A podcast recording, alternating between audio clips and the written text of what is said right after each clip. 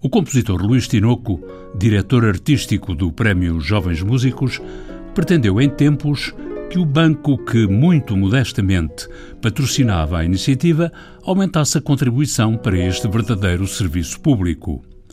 O compositor Luís Tinoco descobriu então que o banco não afinava pelo diapasão da cultura. Eu cheguei a ter uma reunião nesse banco para ver se conseguia subir o patrocínio, porque era um valor quase que simbólico, e o que me foi dito na altura era que estavam mais interessados em investir no futebol. Foi, foi uma tristeza, mas isso tem a ver também com a realidade do nosso país. Não é?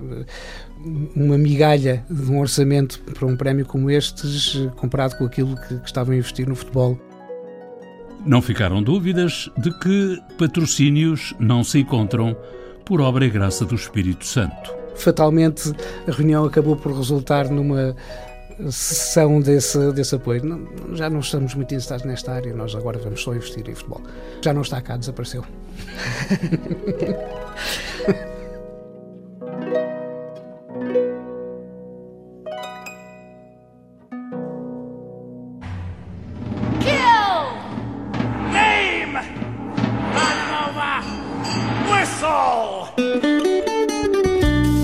Em meu nome. Em seu nome. Em nome do ouvinte. O programa do provedor do ouvinte.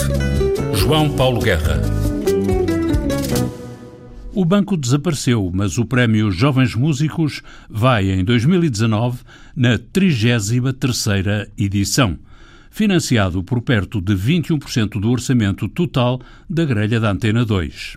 É obra é de facto uma antena que faz um trabalho mais do que meritório, uh, porque este prémio é inequivocamente um serviço público e, portanto, todo o investimento que a antena faz neste prémio tem tido um retorno que penso que é reconhecido de uma forma unânime pela comunidade musical e, e artística em Portugal.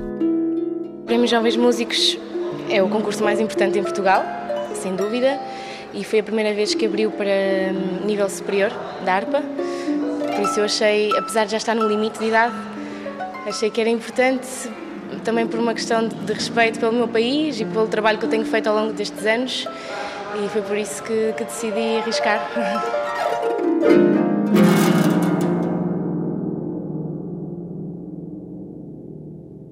O Prémio Jovens Músicos entrou há muito no calendário cultural do país.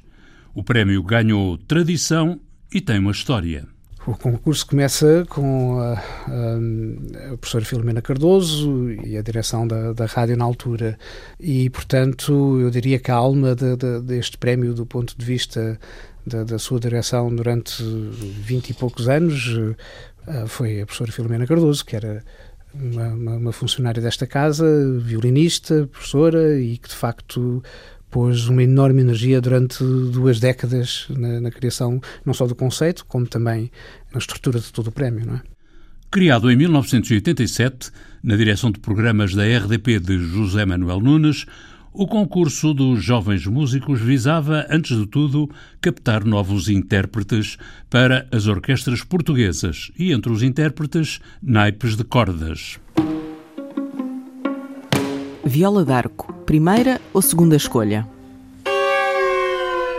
Entretanto, o panorama musical português e o Prémio Jovens Músicos evoluíram. Em 2007, foi assim que Luís Tinoco encontrou o estado da arte. Quando eu pego no prémio, o panorama musical português já está bastante diferente em muitos aspectos. Por exemplo, nós, quando abrimos o concurso uh, para instrumentos como trombone, temos cerca de 40 candidatos a um, alto nível. Não é? Isto há uns anos atrás não acontecia. Depois, a nível de, do ensino superior uh, da música, uh, instrumentos que, que, também não existiam nos currículos, não é?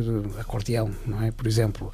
Uh, mesmo a própria categoria da música jazz, que também abrimos a partir de uma certa altura, há uns anos atrás nem sequer havia ensino oficial da música jazz em Portugal.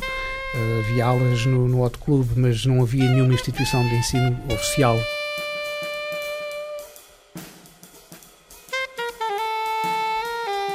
O jazz conquistou uma categoria nas modalidades do Prémio Jovens Músicos, a par dos solistas e da música de câmara, e os próprios instrumentos vão variando.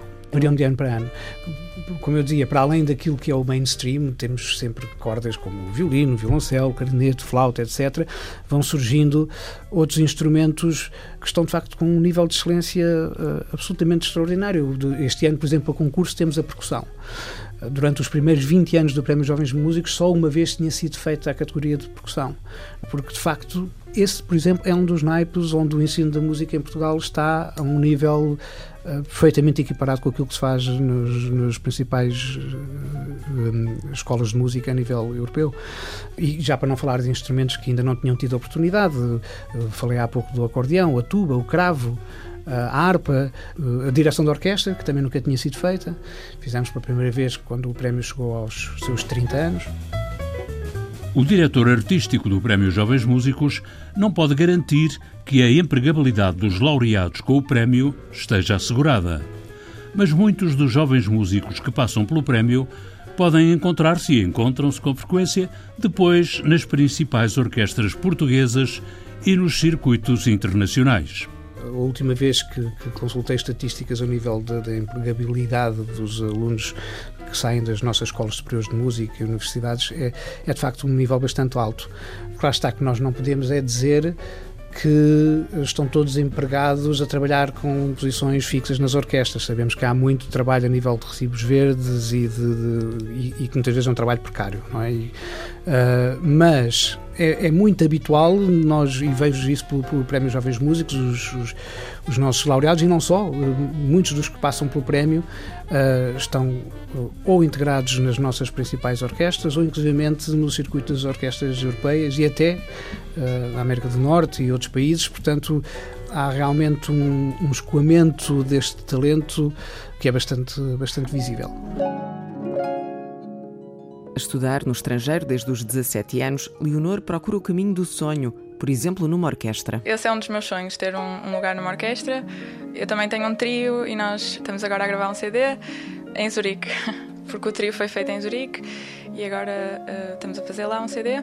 E, portanto, pretendo continuar com música de câmara e fazer também vários concertos a solo, mas claro que o sonho também para o futuro é ter um trabalho de orquestra. A curiosidade para conhecer o que se passa no mundo da música além fronteiras constitui um apelo irresistível. Mas a circulação faz-se nos dois sentidos. Nós vemos miúdos que às vezes acabam o conservatório e já nem passam para as nossas escolas superiores, vão diretamente para países como a Holanda, Bélgica, Alemanha, etc., onde por, por vezes com bolsas e com propinas até uh, valores mais baixos do que alguns são praticados em Portugal, uh, dão logo o salto para fora do nosso país. Nós vemos, por exemplo, agora no prémio, uh, temos muitos candidatos, este ano estou a concorrer, que vêm já diretamente de conservatórios e escolas europeias sem estarem a fazer o ensino superior ou sem terem passado pelo ensino superior em Portugal. O toque de entrada que pontua os corredores do Conservatório marca o sinal de partida de Leonor Maia, 22 anos, estudante de música em Salzburgo, na Áustria. Obrigada por tudo. Parabéns. Olha, Boa viagem. Adeus. Acabou a prova de harpa, mas não pode esperar pelos resultados. Não, não tenho tempo mesmo, tenho mesmo que apanhar um avião. O compositor Luís Tinoco nasceu em Lisboa há perto de 50 anos. A música vinha com ele na massa do sangue. Venho de uma família de músicos, não é? Sendo que o, no meu caso comecei precisamente a estudar piano ainda com a minha avó, Maria Carlota Tinoco, que era discípula do mestre Viana da Mota e depois continuei com o meu pai e para além dos professores que eu tive José Luís Tinoco, exatamente portanto a família, o meu filho também é saxofonista, músico de jazz portanto temos aqui, pelo menos já são quatro gerações consecutivas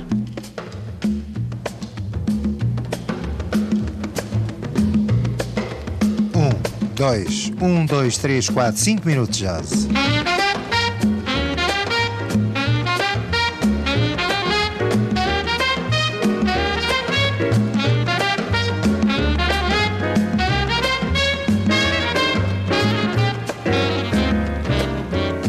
Nona semana Músicos Jazz Portugueses José Luís Tinoco, piano e composição.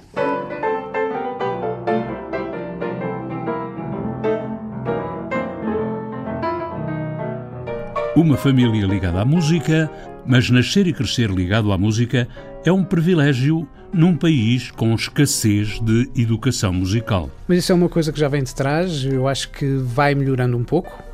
O nosso ensino é essencialmente vocacionado para a área das letras, eh, é quase que consensual se, se, os miúdos acabarem o secundário sem terem lido um, um essa de Queiroz é, é um escândalo, mas se fazerem a vida inteira sem nunca terem ouvido Jolie Braga Santos ou Carlos Seixas ou Bom Tempo, acham, as pessoas acham isso normalíssimo.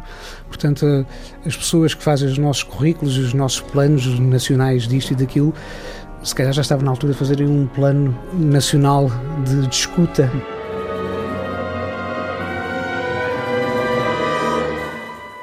Compositor laureado e diretor de um prémio para jovens músicos, Luís Tinoco está a compor um concerto para a Fundação Gulbenkian.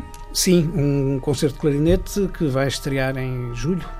Uh, portanto, estou mesmo no, no, limite, estou naquela fase da asfixia chamada Barra Dupla, vai ser eh, estreado pelo. Olha, cá está, um, um ex-laureado do Prémio Jovens Músicos, o, Horácio Ferreira, que é um dos grandes clarinetistas portugueses da atualidade, venceu o Prémio Jovens Músicos na categoria eh, nível médio e depois nível superior.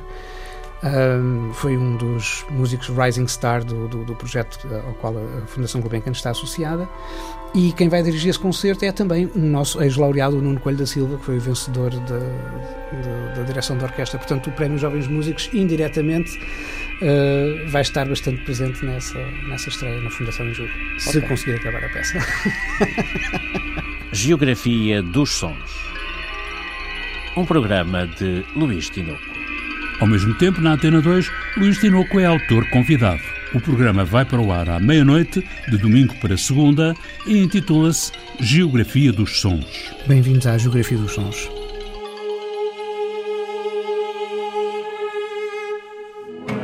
É uma viagem musical que não se sente limitada pelas fronteiras da Europa obviamente eh, não deixo de maneira nenhuma de passar aquilo que se faz ao nível da música contemporânea eh, em Paris, eh, em Berlim, em Viena da Áustria, em Londres, etc., porque são obviamente centros muito poderosos e de onde saem artistas e obras absolutamente maravilhosas e, portanto, o meu programa também aborda a música que é feita nesses países, mas uh, também passo música de compositores que vêm desde a Nova Zelândia ao México, uh, Brasil, Lituânia, Letónia, quer dizer, ando, ando sempre atento àquilo que é o fenómeno de, de, de se fazer música, independentemente daquela vá lá, daqueles centros mais poderosos que acabam por influenciar e marcar estéticas e as correntes dominantes. E, portanto, tento olhar também uh, para outras geografias de sons uh, do, dos dias de hoje. Luís Tinoco, compositor, professor, radialista, autor de A Geografia dos Sons, diretor artístico do Prémio Jovens Músicos, o Prémio Iniciativa da RDP Antena 2 tem festa final anunciada para o grande auditório da Fundação Carlos de Gulbenkian entre os dias 3 e 5 de outubro de 2019. Prémio Jovens Músicos. Um clássico a descobrir talentos. E agora, para algo completamente diferente. Always look on the bright side of life. Algo completamente diferente foi a parceria de Luís Tinoco, compositor português de música contemporânea, com Terry Jones, um dos celebrados Monty Python. Eu fiz de facto dois trabalhos com o Terry Jones. Fiz primeiro uns contos narrados, uma peça para narrador e orquestra para um público infantil, não é? E eu, na altura, conhecia uns contos infantis que o Terry Jones tinha escrito com muito sentido de humor enviei um e-mail a perguntar se ele me autorizava a adaptar esses contos. Ele foi uma enorme generosidade e, e autorizou tudo e mais alguma coisa.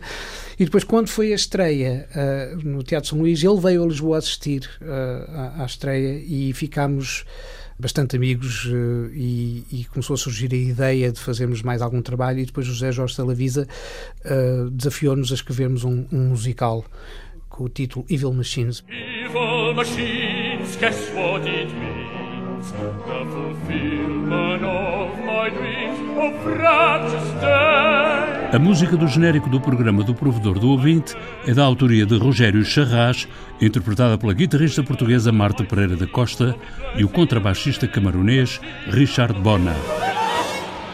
Certos de reportagens do Prémio Jovens Músicos da jornalista da Antena 2 Isabel Meira, montagem de João Carrasco, ideias e textos de Inês Forjás, Viriato Teles e João Paulo Guerra. Em meu nome. Em seu nome. Em nome do ouvinte. O programa do provedor do ouvinte. João Paulo Guerra